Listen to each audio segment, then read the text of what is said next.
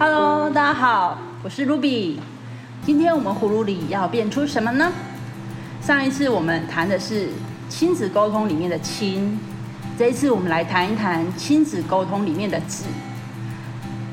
和我们一起的有阿妹，Hello，大家好，我是不会唱歌的阿妹，还有艾欧娜，Hello，还有兰心，Hello。那因为要谈到子呢，我们也欢迎年轻世代的代表，我们来欢迎小杨。嗨，大家好，我是小杨。天底下的每一对父母亲，希望自己的小孩可以乖乖的听话，按部就班的长大就好了。那我想请问一下，曾经是大家口中。七八年级草莓世代的这些爸爸妈妈们，你的小孩现在有长成是你期待的那一个小孩吗？还是说变成了别人口中的草莓族、王老五，或者是靠爸或靠妈的啃老族呢？这个问题点也很奇怪，就是五六零年代创业的父母们，现在是事业有成的老板阶级的话，很奇怪，就会希望自己的孩子是照着他的计划去念什么样的书，学什么样的才艺，然后希望他回到公司来服务。嗯，可是那个时候。其实孩子他心里面不一定想要照父母的方向去走，可是他又不知道怎么表达。那拿我自己来讲好了，我比较幸运的是，我爸妈什么都没有，所以我什么都要自己来，因此我都可以靠自己，然后用自己的想法去做。如果说孩子会变成是靠爸靠妈族，不一定是孩子的问题耶。大部分的问题当然会归咎在父母身上了。嗯，但是每一个小孩。他还是有他成长的个性，嗯，然后他有他的想法。那问题是，父母的想法跟小孩的想法如果南辕北辙，那就 match 不上啊，就搭不上车。嗯，那如果说你说一个父母他有帮小孩安排生活，然后小孩也愿意，那也没什么不好啊。对啊，对不对？但是每一个小孩都愿意吗？其实像我自己小时候，我就是不愿意被安排的那一个小孩。在成长的过程之中，就是父母总是会希望说，把自己能给予小孩的最大限度的给予小孩，但是往往会忘记一个问题，就是说小孩要的是什么。他假设今天他今天想要学的才艺是弹吉他，但是你跟他说你去弹钢琴。那你不要弹吉他，光这个问题，其实对于小孩子来说，他可能在未来上面，在这件事情对你有一个疙瘩在那一边，所以应该是要针对说小孩需要什么，我给予什么。这个段过程是需要沟通的，但是就是觉得他是小朋友，他不用跟他有任何的沟通，但是忘记他是一个个体，我们就是即使是大人了，也要去尊重他的意见。那小杨，你有去尝试着去跟你妈讲过，说你想要的是什么吗？我很小很小的时候，其实一直都是被压着长大的，就是他不止压着我，他把我头压在地上踩，踩完还要再转两圈，往死一打。对对对对，大概是就是真的压在地上，所以我我是我是没有办法有任何反抗的。是。啊，等到我长大了之后，我知道说怎么去跟他沟通，怎么去跟他交流的时候，就是换我叫他去罚跪，然后就叫他跪着听我说完。你可以举一个简单的例子吗？比如说你告诉了他什么？举一个简单的例子，嗯，就是。其实有有些事情是沟通，但假设沟通就是，就像我现在这个年纪，嗯，有时候我妈妈还是会不断的找我，或者是说啊你怎么啦？啊、你要跟我讲啊什么的。嗯嗯、但是其实每个人在很烦的时候都会不想要讲任何的话，我妈还是会不断的烦我，一直教她说你不要一直烦我，你这样子会让我更烦，你要听我的这样子。对，讲到这个，就兰心其实曾经在前两集跟我们带过说，哎，小孩也有很多他自己的事情，嗯、小孩有时候也就觉得他自己很烦。其实最重要的是父母在给予的那时候的起心动念，那再来就是这个小孩子得到你所期待的这个部分的时候，他的初心是什么？嗯，我常讲就是说，你别拿着你的框架去训练你期待的那个人，嗯，因为那是你想要的样子，并不是他可以发展成那个样子。从这里面过程当中，你是不要去否定小孩有可能的那些错误的想法，这会让他们选择之后，我干脆不要跟你讲。可是很多爸妈就会说，你就听我的啦。对，对，会听话的小孩子，他通常没有突破现况的能力。对，都照你的意思做了啊，我还有什么想法？我不会有想法。你这个只会把他训练到最后，他是无能为力。那有想法的孩子呢？他有可能不是叛逆，他有可能不是在违抗你，他反而是更想参与你的决定，嗯、或者是他希望你能让他参与他的决定。那我们再回过头来讲哈。在人生中，因为父母他们本身已经吃过很多苦了，那他就不想让小孩再这样子吃苦，所以呢，他也是希望小孩就是不要做太辛苦的工作啊，嗯、或是家里有一份职业，你就家里做就好了啊。渐渐的就变成这些小孩，他好像失去了一些竞争力。我周遭所理解到的个案是，他知道父母的产业很好，可是他其实不知道父母他们的产业里面的杠杆原理玩多大，然后他就觉得说就是这样经营就可以像爸爸妈妈一样有这样的一个成就，但他其实根本就不知道每天要去面临的应收应付是多少，他也不知道怎么样把一家公司运营得好，因为他的爸爸妈妈其实都还在，他只是在公司里面有一个很不错的职称，那他就觉得这样子就是理所当然，对。这是一个非常错误的观念。爸妈现在有的能力都是从错误当中所练就的。对，是。可是你却选择不让小孩子面对错误。对啊。就想要他拥有你的能力。对。这个是根本做不到的。嗯。因为你一定是遇到事情，你会想办法去面对，你会想办法去解决。渐渐的造就你知道下一次我该怎么样做决定，才不会再犯同样的错。对。可是，一开始这些父母就认为说，我都把你的路安排好的，你照我的意思去做，嗯、你绝对不会再犯错。嗯。就因为这个不会犯错，让他根本没有办法承担错误。嗯嗯。也就是风险是在后面发生，而不是现在发生。所以，为什么交棒之后那个企业要倒？因为他没有经历过这些东西啊。对，就很多人讲了。富不过三代，他的下一代他没有去历练，他没有那个能力去扛起这一代的责任，就会一代不如一代。当父母认为小孩是你的延伸的时候，你必须要知道他们自己的选择跟想法，你不能去扼杀他们的想法，你也不一定要全力去介入，他们需要的只是你倾听他们的想法。请听他们想要的作为，爸妈也要尊重孩子，然后在适当的时候尽自己的能力给他他需要的，就给他需要的资源。假设今天他出来做了生意，你不用介入太多，他今天遇到事情他没办法解决，他自然而然会来找你。要发生这种情况，要是你们平常关系是非常良好的，是可以互相沟通的，要不然的话他根本不找你，他遇到事情就自己去撞了，你也没办法帮他什么。所以有时候小孩子要去理解父母，然后父母要去理解小孩，互相理解，互相倾听，这很重要的一点。我我会觉得这个对 蛮多父母来说是一个难题，嗯，因为生长的时代不同，那他们在过去的时候只要求温饱，对对，然后一切都正常。嗯嗯嗯，不要出错就好了。嗯，时代的不同，所以产生不同的问题。做下一代的也必须要去理解做父母的难处。没错，因为他们会有一个不同的想法。你说要他有你现在的想法，其实蛮难的。没错，没错。哦，那他们可能经过入不敷出，嗯，不知道工作在哪里，不知道未来在哪里。嗯，他觉得只要能够平平安安过日子，有正常的收入，能够吃饱，能够活下去。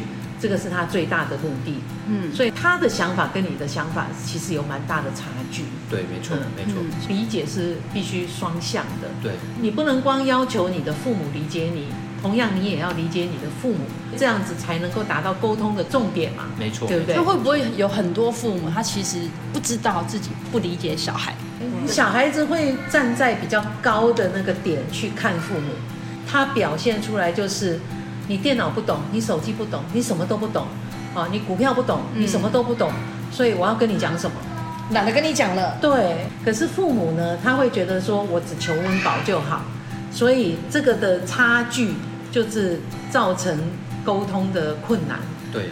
其实我们应该这样讲啊，就是每一个人都活在自己的世代，你活在你学习的那个当下，当你没有学习之后，你就已经停留在那个地点。嗯，然后下一代他不断往上提升的时候，父母没有往上嘛，嗯，小孩子就会觉得我比你行啊，嗯嗯，对不对？所以现在很多父母都会说，啊，我儿子都说哦，啊，你什么都不懂啊，嗯，就一句话盖过去了。父母其实很无助的，他会觉得说，为什么我会这样？对，可是他也不知道要怎么样去让自己长进。其实父母也很难为。双方的理解是一个很重要的一个点。其实我觉得在这件事情上面，就是因为父母把小孩子丢去，不管是大学、研究所，甚至读到博士，他让他受教育的目的地是什么？就是他要让他的小孩比自己还优秀。对啊，如果你不想让我比你优秀，那你就不要让我去上学就好了。嗯、那今天既然你把我送去学校接受教育，我接受的教育虽然比你高，但是你有生活经验。其实，在人生的路上啊，一直都是父母在带着小孩子不断的成长。大概到了十八二十岁的时候，其实就是差不多是小孩子要带领父母去成长的时候。嗯，真的，就是要他要牵引他，因为他那个时候父母已经慢慢的跟不上，嗯、就是人家说的新时代啊，年轻人啊，他们不懂。所以说是，可是小杨，在你十八二十岁的时候，其实你的父母都还算很年轻哎，他有办法这样接受小孩子这样去跟他讲。他能不能接受，就是要看小孩子是怎么做的。要一直让他做思想上的冲撞，然后回到亲子关系。我们身为小孩子的，要怎么跟父母去做沟通？嗯，其实最简单的办法就是听。到了二十八岁，其实就是、嗯、就是过了刚过了叛逆的年纪，那个时候父母其实都会觉得，就是他就是小孩，因为他很叛逆。嗯，所以你要让他先改观一件事情，就是他不叛逆了，他有在听我讲话，愿意听你，然后他能理解我，嗯、然后站在父母的立场帮父母想。那父母自然而然就觉得，哦，这小孩子长大了，嗯、那他就会试着去理解你的想法。那在沟通上面，其实就会顺利很多。我觉得两个世代的背景不同，你所经历的事情不同，嗯、你所学习到的事情也不同。与其说我们在谁教谁，我说这个世界上没有谁教得了谁。嗯，每一个人可能都是导师，每一个人也可能都是学生。嗯，只是你比我先经历，你知道答案；我比你晚经历，我还想要去冲，我还想要去碰。嗯觉得沟通上面呢，你不要设定它就是沟通，你把它变成是一个问题的探讨。嗯，比如说这件事情要怎么做，你把这件事情提出来，先听听刚才你讲的，请听嘛。对，先听听爸爸的看法。这件事情你有什么看法？你倾尽全力把你所知道的、所认为想要知道的你提出来，然后你必须很逻辑性的去接受小孩子针对同样一件事情，他怎么去表达。嗯，在各自表达之后，就像我们现在每个人都把自己的想法找出来之后，你们才可以找到共通点，这个共通点才能产生共识。嗯，有了共识，你们才可以进一步的去沟通，而不是你一开始就想我要沟通，我要沟通。你要沟通，沟通当大部分都只是表达而已哦。对啊，你一直在表达你，当你在表达的时候，我不见得要听啊。对对，对不对？可是当你在探讨这个问题的时候，我有可能会去倾听你为什么对这件事情的看法是这样。没错没错。嗯、所以我会认为说，呃，你们不要太过于着重于把自己的想法去让对方输在别人身上，而是你着重于对这件事情，因为你们是对事不会对人。没错。我对这件事情我应该怎么做？我会怎么做？嗯、那我可不可以听听你的想法？对这样子小孩他更愿意去。提出他的意见，没错，你也更可以从他表达的过程当中去了解他在想什么。对，嗯，这样子亲子之间你才可以有个共同的渠道。没错，没错，没错。好，那我的想法是这样子：有企业的家长创业维艰嘛，嗯，然后守成更难嘛，对，对不对？然后找接班更不可能。行李架拍谁了？对，为什么？你从小就在揠苗助长。嗯哼，我安排你读这个学校，我安排你学这个东西，这东西是他想要的吗？他喜欢的吗？嗯，他真的想要接受你这个事业吗？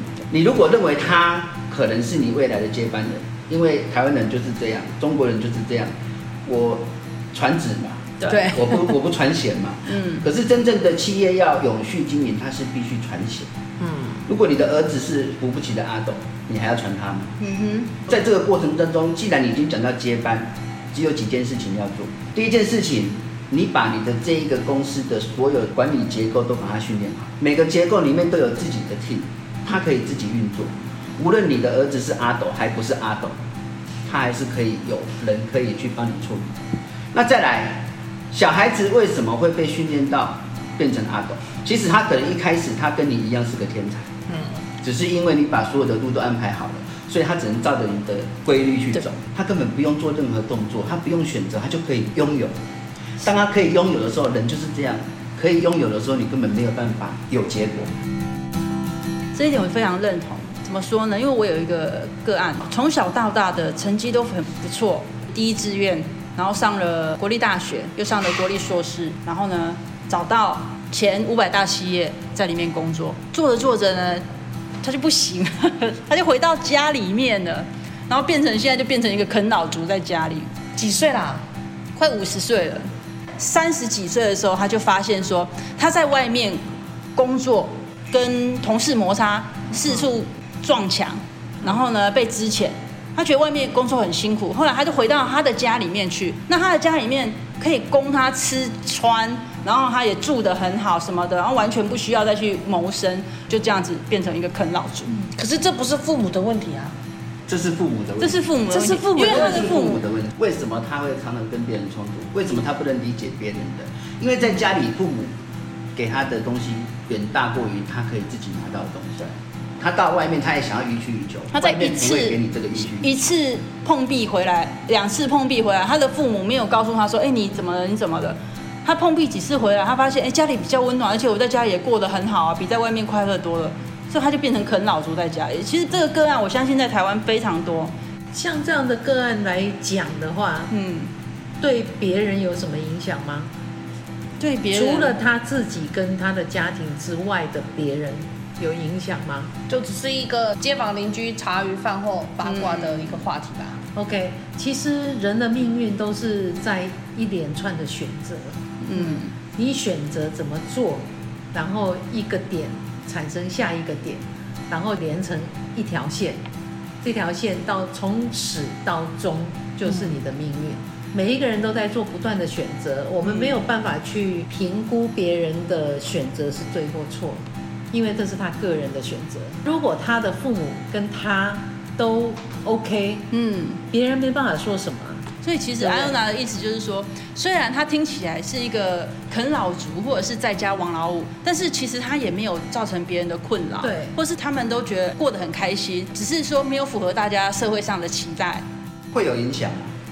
如果他要接下这个摊子的话，这家公司照顾了一百个人，可是我换了你之后。你跟以前的老板是不一样，你造就的将是下一个问题。在你们家里面是茶炉里面的风暴，你要怎么报都跟我无关。可是当你开始可以决定别人命运的时候，你一掌权，你立刻就会影响到其他。嗯，的确啊，没有错，在我们的实相面来讲是这样。对。但是从灵魂的角度来看的话，其实为什么你会在这家公司上班？你为什么会涉入这样的风暴？嗯，你为什么会在这样的整个的氛围当中？比如说，我不是这个公司的员工，嗯，他对我一点影响都没有，嗯，但是为什么你就刚好是那一个？嗯哼，好，那这个是从身心灵的角度来看，嗯，在这样子的共业当中，你要去学习某些东西，比如说，你永远都会去碰到一些抢劫啦。或者是一些奇奇怪怪的事情啊，是。啊，而且很奇怪啦，为什么别人都碰不到，就你碰到？嗯，那今天从灵魂的角度来讲的话，你当初设定的功课就是你要去体验某些功课，你懂了吗？假设我体验到一点点，可是我可以说我不要体验了吗？我如何把它给 pass 掉呢？可以。问题是你要自己很自觉的知道，说我知道我要体验这个功课，我学会了，要这样跟自己沟通。对，我不要再做这样的功课了，嗯，我就 pass 了。可是问题是不是假装的哦？是你真心体验到。如果你没有真心体验到的话，你就还会再继续。灵魂的功课跟我们肉体实相的功课是不同的。嗯，哦，灵魂的功课是你设定的，你必须要去体验到某些东西，是你不是从实相当中去体验到的。比如说，我今天掐你，你会痛，对，嗯，但是灵魂的体验可能不只是痛，它要体验的可能是痛会带来什么，痛的后果是什么，嗯，它会有体验很多东西不同的。所以，如果你纯粹只是肉体的痛，擦点药就好了。可是心灵的痛，有的时候你很难去用字眼去形容的，除非你去体验，要不然你没有办法去理解那个痛叫什么痛。嗯，很简单的讲，看别人的小孩摔跤，你觉得啊、哦、很痛很痛；看自己的小孩摔跤，痛、哦、那个痛死了，那个感觉是不一样的。怎么形容那个不一样？你形容不出来，它就是完全不一样，你就没办法用语言去形容。那那个体验只能自己去体验，你没有办法去用言语形容，所以很多的灵魂的体验是必须要靠灵魂透过肉体去实现，你才能够去感觉。那所以当你碰到任何一个功课的时候，你要赶快的去告诉自己，我到底学到什么？当你告诉自己，啊，我懂了，这个功课就过了，你就不会再去体验了。嗯嗯嗯，每一个人的功课不一样，有的时候我们替别人伤心，或替别人觉得难过，替别人觉得啊，为什么会这样呢？其实不必，因为它未必是你的功课。所以，就算我们的个案里面有成就的父母为孩子规划了所有的一切，在我们外人看来，会觉得啊，囡仔都嘛，北部都敢安排呵呵啊，啊，囡仔做了不好，我就替他的父母感到惋惜。其实不需要，应该是觉得不需要啦。我讲一个做电池的公司，新埔的案子，应该大家都知道，他爸爸也是把这个公司经营的很好，嗯，好，那也赚大钱。可是呢，他现在的儿子呢？他是另外去开另外一家公司，可是开完这家公司，他的子公司赚的钱又比爸爸的公司又更多。嗯。你要让他接班，不是就只是把你现在所有的都给他，而是引导他去做他想要做的事情。你可以去支援他，可以去支持他，然后让他放手去做。人都必须要跌跌撞撞。嗯。你只有自己想要做的事情，遇到问题你才想要去解决。他经营这个子公司，如果经营到很好了，他再回来当母公司的。老板并没有什么问题。或许因为他爸爸是开公司的，所以他在找客户上、找资金上，也可能沾了一点好处，有一些帮助。那还有既有对人脉可以运。对，然后这个孩子他创业成功哦，好奇怪，我们的人就会觉得说，哦，你管这给那搞。但是如果这个孩子决定是留在爸爸的公司，他如果做得好，人家会觉得，哎，这是理所当然。然后做不好，就会觉得他是撩不下干。我自己得到一个启示是，我好像不要去议论人家的事件。事实上，本来每一个人都有每一个人的命啊。台湾人有很多说法是很贴切的，但是你必须经过之后，你才会有感觉。比如说，几几草几点咯，那个感觉好像以前会觉得命就这样啦。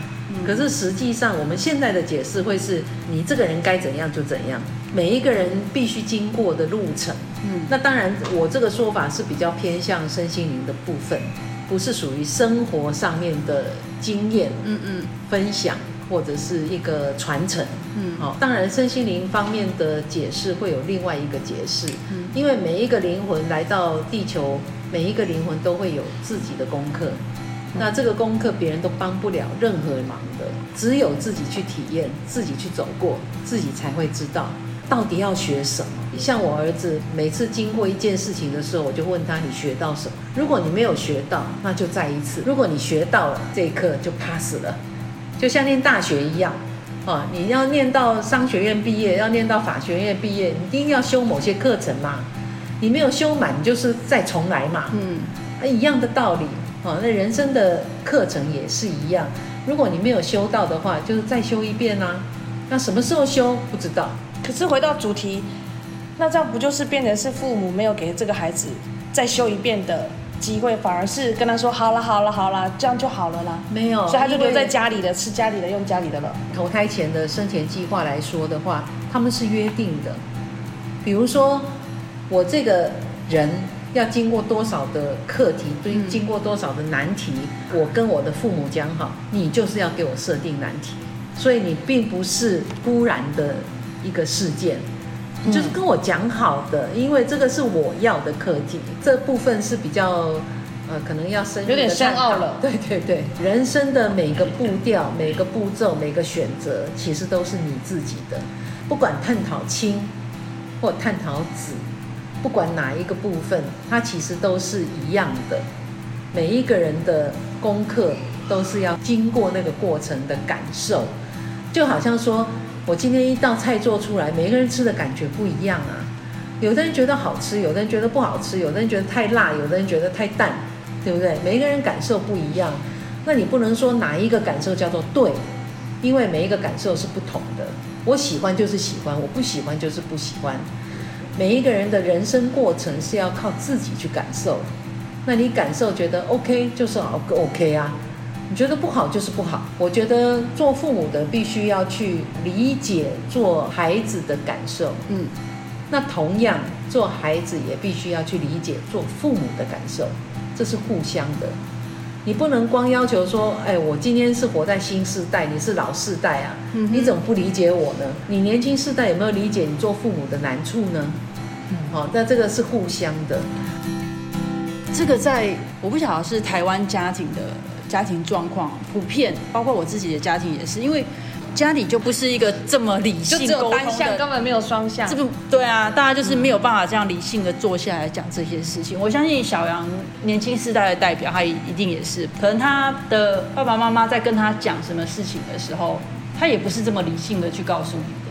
他可能安排你做什么事情的时候，会不会带给你一些你听了然后就有反对的情绪，立刻就跳出来？我的人生过程中，我真的是一开始不懂事。嗯，其实就像刚刚老师讲的，我们不应该就是说，哦，我我就很反抗我爸妈给我的思想。对对，所以其实换个立场想，他为什么想这样子跟我讲？嗯，他想这样子跟我讲的目的跟原因是什么？这是他人生走过的路。嗯，但是刚刚老师也有讲，其实我们当初每一个决定呢，都是自己在做。那我们自己做的决定当然是自己承担。那父母其实能做到的是什么？就是从旁给予协助，而不是去干涉他的整体的主动权。所以我一开始很不懂事，我爸妈怎么跟我讲，我都是很排斥、很反抗的。我甚至不跟他讲话。比如说他讲了什么，你觉得是安排你工作呢，还是安排你课业，还是安排你女朋友？嗯，女朋友这一块应该很多。我女朋友倒是他们没有特别的安排，但是就是关于人生发展上面。那时候有一次我们有蛮大的一次冲突，就是嗯，我那时候还在实习嘛，然后我其实我自己的想法是我就是继续实习就好了，因为我觉得我在这间公司做的我觉得蛮顺利的。那当然后面有发生一些事情，所以我没有继续做。这个时候呢，我妈就说你去读研究所，你去读研究所，你去读研究所。我就说我不要，我不要，我不要，我就做的好好的，我干嘛去读研究所？我这样做很好啊。嗯，然后我妈就说你去读，你去读，你去读。最后是因为发生一些事情，那我离职了。嗯，然后我才想说，好吧，那我去读个研究所。所以重点是你自己决定的，我要去读研究所。决定。那今天我自己决定我要读研究所，我发现对，我应该读。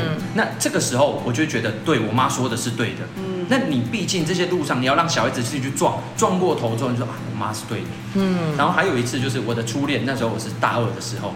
我爸就说不要跟他住一起，不要跟他住一起。对。然后你不知道为什么，就是我们很好啊，为什么我们不要住在一起？你当下的你根本听不下去。对，我，但是我有听，但是我不理解，所以我不理他。最后的结果是什么？我爸说的是对的，因为我们两个分手了。现在理解下来，就是生活上面其实很难磨合。虽然在一起很久，但是第一次住在一起。你第一次当人家男朋友，他第一次当人家女朋友，有时候相处起来真的是不懂。相爱容易相处难，所以你爸是要告诉你，我跟你妈妈当初也是要先相爱，然后再相处。对对对。你不要一下子相爱了就要相处的意思吗？对，他知道我太年轻，而且我个性是比较容易暴走的那一种，嗯、所以很常跟我的初恋会有一些冲突。有时候事情是小孩子让他自己去闯，让他自己去撞，就是他出生在这个世界，就是安排给他的课题，他必须要去面对，并且去解决，学会。所以父母要试着。放手，让孩子先去面，对，对吧？然后在这个路上适时的给予他协助。这个父母放手让小孩子去撞墙这件事情，大概也蛮困难的。我们可能就留在下一集再来探讨这个主题。其实综合来讲，就是不管是你的爸妈要教小孩，或是小孩要来想要试着说服父母，对，想要试着父母，其实都是没有谁可以教谁的。只有让生命呢独自的往前，一直不断的前进，亲或子在旁边适时的引导，才能强壮每一个生命，或者是让每一个生命得到他应该得到的体悟。